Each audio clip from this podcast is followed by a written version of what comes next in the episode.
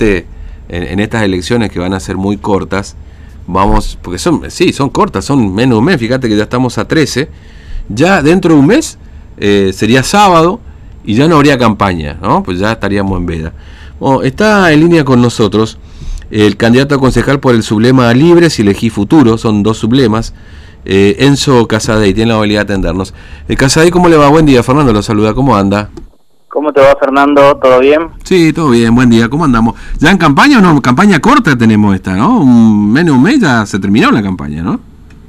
Bueno, no, pero eh, suelen ser así los plazos para la campaña, ¿no? Desde la oficialización de la lista hasta, hasta el día de la elección eh, hay un mes, digamos, y bueno, los que venimos trabajando desde hace un tiempo estamos un poquito más tranquilos. Mm, sí, porque claro, aquel que por ahí es un, un no digo un desconocido, pero por ahí nadie lo, lo relaciona con algún partido político como, candidato, cuesta más posicionarse cuando las campañas son más cortas, digamos, ¿no?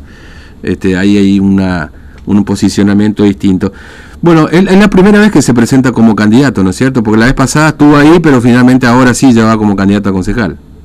Sí, exactamente. Hace dos años, bueno, eh, intentamos eh, dar la discusión y bueno, no se dio y finalmente en esta oportunidad sí, con, con el acompañamiento de un gran equipo, eh, la verdad que contento y satisfecho con la lista que, que, construimos y con el proyecto que tenemos para la ciudad. Claro. ¿Y qué proyecto tienen para la ciudad? Porque se plantea este, esta elección como, no sé si favorable la palabra, pero sí con un campo un poco más fértil para lograr un buen número para la oposición, ¿no?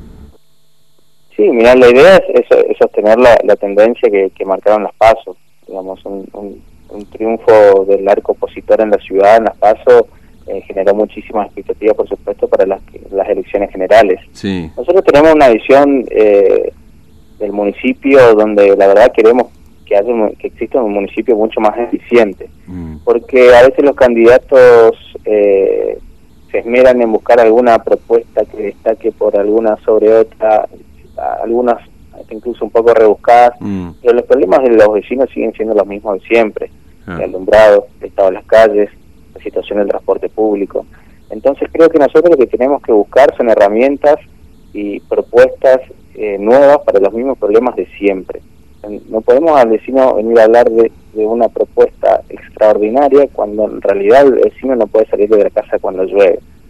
Entonces, eh, nuestra idea es eh, darle herramientas, abriendo herramientas a, al municipio para que tenga una gestión mucho más eficiente, mm. que cumpla con el vecino, que cumple con sus impuestos, que la verdad que tenga la capacidad de plantarse ante el poder de turno para reivindicar muchas de las atribuciones que tiene el municipio y que ha delegado a la provincia. Mm. Como por ejemplo, digamos, ¿qué, qué, qué ve usted que hoy la municipalidad ha perdido en esa autonomía, digamos? Que bueno, tiene que ver también con un posicionamiento político, claro está, digamos, ¿no? Es decir... Por supuesto, mira, te doy un ejemplo, lo que ha sucedido en la pandemia. Ah. Eh, en la pandemia quien manejó qué se hacía y qué no se hacía en la ciudad de Formosa fue el Consejo COVID. Claro, sí. Eh, y el municipio cuando tuvo que elegir entre los vecinos y la obediencia, eligió la obediencia. En otros municipios del interior eran los propios intendentes los que ponían las reglas y marcaban según el estatus sanitario. Sin embargo, acá en Formosa fue el monopolio absoluto del gobierno. Pero salgamos un poco de la pandemia, te llevo otro ejemplo, una mm. municipalidad paralela a través del, de, del IPB, que te enrique calles, que lo hemos visto en la campaña anterior, sí. que te enrique calles, que te hace obras, y la, y, y la verdad que el municipio lo mira de lejos. Mm. Sí, esto, esto, esto efectivamente pasa, digamos, ¿no? Y no es casualidad tampoco, Casadei, ¿no? Es decir, porque hoy vemos que la principal candidata del, del partido del Frente de Todos justamente tiene que ver con, con el IPB, digamos, ¿no? Es decir, hay una estructura partidaria o una estructura del sublema tiene que ver con eso, digamos, ¿no? Es decir, no, no, es, no es una casualidad en todo caso, digamos, ¿no? No, por supuesto, creo que, bueno, tiene que ver con, con las propias internas que lleva el oficialismo, pero, digamos, es, esa no es nuestra discusión, los, los saldarán ellos de la, mm. la mejor manera que puedan, menos mal que la, la saldan en las urnas, me parece lo, lo, lo más coherente, pero nosotros tenemos un proyecto diferente que se diferencia tanto del proyecto municipal como del proyecto provincial y en ese sentido estamos construyendo con juventud y con gente de mucha experiencia eh, un proyecto no solo para acceder al Consejo en, en diciembre, mm. sino también para generar un proyecto alternativo para la ciudad y para la provincia en el 2023. Claro. Eh, no, no, no, sé si tienen encuestas, si hablan con los vecinos, porque, claro, en la última elección en Las Paso, si se suman bueno, la, la, la, lista de la concejal Leme y por supuesto la lista del Frente en ese momento Formosa Libre, ¿no? Lograron prácticamente el 60% de los votos acá en Capital. Ahora van todos juntos con la ley de lemas, que por supuesto es un capítulo aparte siempre en las cuestiones electorales, ¿no es cierto? Pero están viendo que se maneja ese número, porque eso implica un 4-2, digamos, básicamente para el reparto de concejales, con una mayoría que puede llegar a tener en el Consejo Deliberante de la oposición, algo inusual por lo menos en los últimos tiempos, ¿no?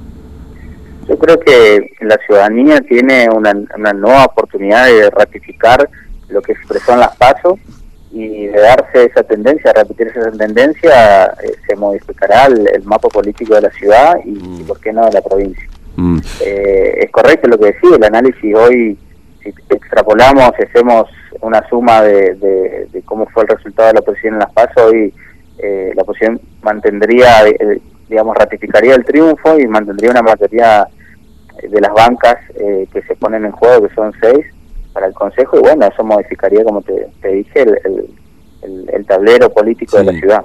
Ahora nosotros estamos muy entusiasmados en ese mm. sentido. Digo, salís a la calle, te vas a un barrio y, la gente destaca dos cosas. Primero, la unidad, que era lo que pedía la sociedad, la unidad del espacio opositor, que se logró con mucha madurez y amplitud.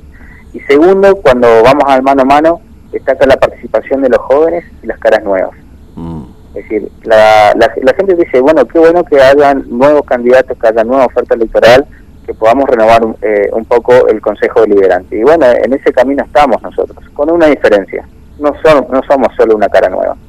Detrás de, de nuestra lista hay gente con mucha pertenencia, que siempre militó en la oposición, que venimos trabajando hace mucho tiempo para, para cambiar las cosas, desde mucho antes de la pandemia, y mucha gente que también se sumó se sumó a esta lucha desde la pandemia. Mm. Creo que en, este espacio hemos logrado una pluralidad, una diversidad importante, eh, con dirigentes sociales, con dirigentes partidarios de, mucha experiencia, con juventud, incluso tenemos a, un joven del Partido Libertario dentro de nuestra lista, la verdad es que estamos muy contentos con lo que logramos y lo que tenemos para ofrecerle al vecino.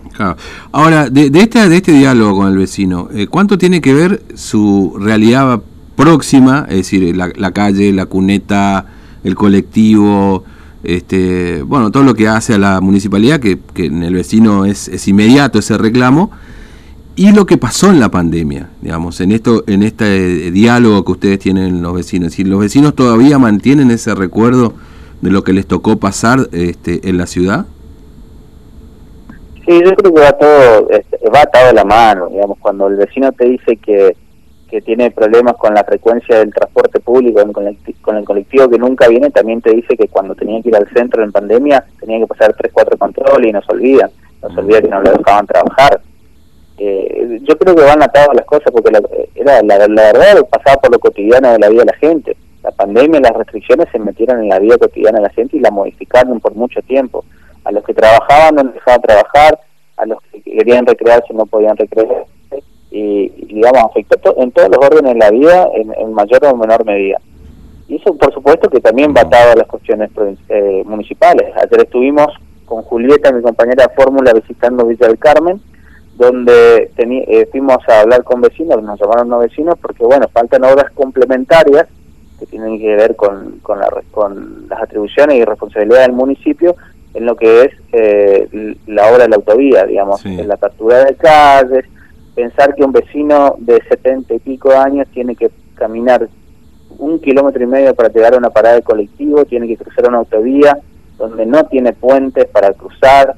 Eh, la verdad hay muchas cuestiones que, que, que, se van, van de la mano y que, y que están en el recuerdo de, de la, del, del, vecino que, pasó por la pandemia. Bueno, y ahora la gente vuelve a salir y tiene este tipo de, reclamos que también están muy candentes. Mm.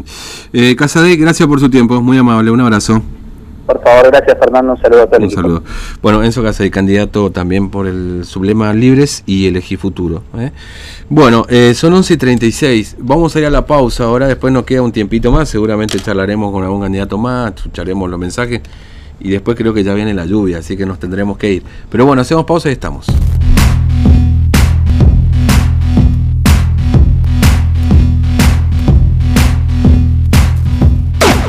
algo está pasando. El desayuno más nutritivo para que el día no te pase por encima.